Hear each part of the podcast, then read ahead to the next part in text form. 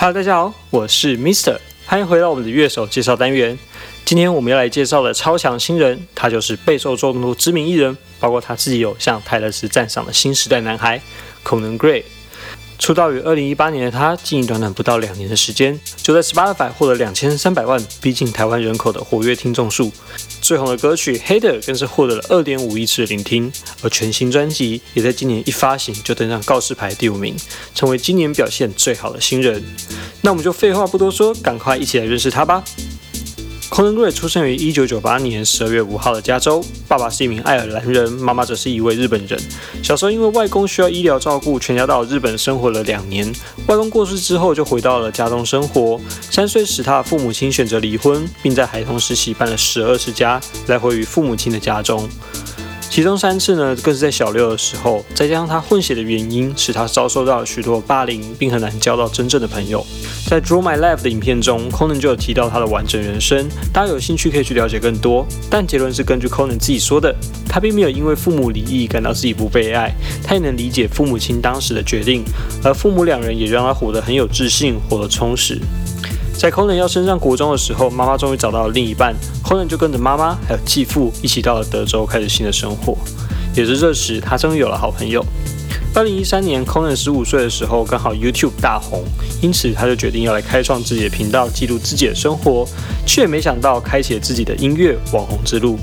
凭借着自己累积的大量人气，二零一八年在 Spotify 上发行了自己第一首创作曲《Idol Town》，瞬间在网络上获得一千四百万次的 Spotify 串流和一千两百万次的 YouTube 点阅，并且签约给 Republic Records 发行自己第二首单曲《Generation Y》。这首歌让众多的小孩感到同感，被誉为是对 Z 世代青年的挖苦。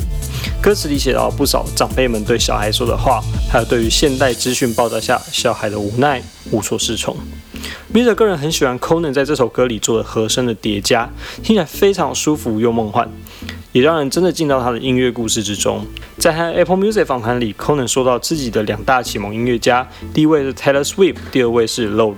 Taylor Swift 弹吉他的画面让 Conan 开始对音乐感到兴趣。Load 在流行音乐中所谈到的内容和制作手法，让 Conan 真实了解到，他不一定要写那些派对歌，他可以写一些更为深沉内敛的作品。而这也是为什么他会被媒体誉为伤心流行和 Z 时代的新人歌手，因为在他的音乐中，他融合了泰勒斯的创作才华和 Low 的电子流行、独立流行的音乐品味，并创作出专属于他的音乐声响。在其他访问里呢，他还有补充到，开始创作音乐契机是 Adele，因为他非常欣赏 Adele 的创作。在 Generation Y 之后，Conan 顺势发行自己首张 EP《Sunset Season》。在这张五首歌的 EP 里，大家可以听到他对于电子音乐掌握程度，还有自己人生的控制能力。虽然听起来稍显稚嫩，不过人可以从中发现他所想传达的故事和感觉。一开始的扭曲人声效果为整首歌加分很多。这首歌在唱的主题也非常的有趣，是关于爱情的你追我跑。而 Conan 说他厌倦了这些游戏，他不想要被这种爱情文化所捆绑，宁愿自己孤单一个人。而这种感情戏的歌，Conan 也在今年发行的首张专辑《Kick Crow》中写了不少，其中最有名的就是大家都认识的《Hater》。在这首歌中，Conan 承袭了 Taylor 对于乡村民谣的创作技巧，在歌词中缓缓道出一个有画面感的故事，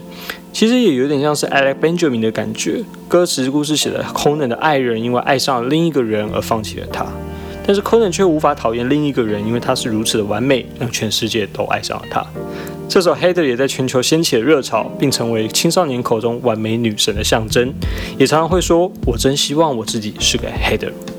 由此可见，Conan 在青少年文化中的重要地位和影响。第一张专辑《Kick Crow》在二零二零年正式发行。Conan 在自己的推特上跟大家说：“这张作品是我截至目前所有人生的总和，是我目前谈论自己最多的一次，等不及要和大家分享这个秘密了。”这张专辑的歌曲创作呢，时间是从 Conan 十二岁开始，所以大家会听到有些比较偏电音的歌曲，有些则比较乡村民谣一些。第一首《Comfort Crown》虽然是一首听起来蛮快乐有力的舞曲，但是 Conan 其实在这首歌中唱出了他自己从高中毕业离乡背景到大学的故事，并告诉大家：“我没了朋友，让我觉得很不适应，很想家。”你也相信很多在异地求学的你们也都有一样的感受吧？第二首呢，Wish You Were Sober，也是一首能够描绘他内心与周遭格格不入的歌曲。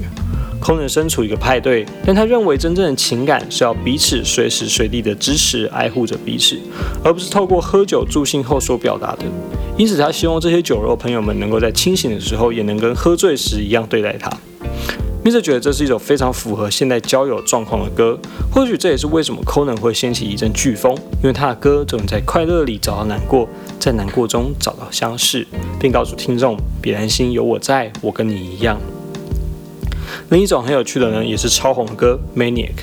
Conan 在这首歌中想表达的是，在这个社会里，有很多人不明所以的想从你这里得到些什么，当他们得不到时，就开始大闹或者耍疯，然后还说是你疯。这个故事呢，是 Conan 有一天在洗澡时，突然收到一个简讯。传简讯的人是一个他好几个月都没有讲过话的人。简讯里写着：“Conan，你怎么这么喜欢操纵事情？你为什么要这么疯？你为什么要跟我的朋友说三道四？”Conan 说：“我当下真的不知道发生什么事情。”而这样的愤怒、混乱、疑惑，就成就了这首《Maniac》。在这张专辑中，如果大家仔细按顺序听的话，就会发现十二首歌里有两首是间曲，而间曲跟间曲间则切割不同乐风的编排。例如前三首就是比较电子、合成器流行，中间四首就是电子混搭摇滚和流行乐风，听起来比较没有像开头那么的正派感，多了很多狂野呐喊的部分。而 f r e n z a 节奏呢，是我个人非常喜欢，有那种很早期的感觉。背景的钢琴声则是有种音乐剧的编曲感。最后三首则是回到了民谣乡村乐风。Mr. 在最近听完 Conan Gray 的作品之后，真的是非常期待他未来的发展。他的音乐呢，并不被单一一种曲风所限制，音乐流畅度跟编曲实力也是一步一步的成长。虽然当然还是会听到一些比较不足的小细节，但是以为新人来说，他的表现完全不输 Billie Eilish 等人，是颗非常值得期待的未来星星。今天的介绍就差不多到这里啦，不知道大家喜不喜欢 Conan 呢？欢迎留言告诉我你最爱他的歌。我是迷车生活飞叶，我们下次再见，拜拜。